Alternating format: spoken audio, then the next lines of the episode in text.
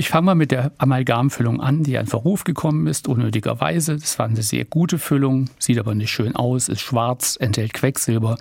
Deshalb wird Amalgam mehr oder weniger offensichtlich verschwinden, sage ich mal. Obwohl 30 Prozent aller Füllungen etwa noch aus Amalgam sind. Der Nachteil der Amalgamfüllung ist, Sie müssen den Zahn so beschleifen, dafür, um die, damit die Füllung hält, dass sie auch gesunde Zahnsubstanz wegnehmen müssen. Heute nimmt man häufig Kompositfüllungen, das sind gefüllte Kunststoffe, mit Keramik gefüllte Kunststoffe, die lassen sich einkleben. Und da muss man im Prinzip nur den kariösen Defekt nahezu entfernen und damit hat man, schont man den Zahn natürlich erheblich. Allerdings, darf ich gleich ergänzen, mhm. ist es so, dass diese Composite-Füllungen, so heißen sie im Seitenzahnbereich von der Kasse, nicht vollständig bezahlt werden.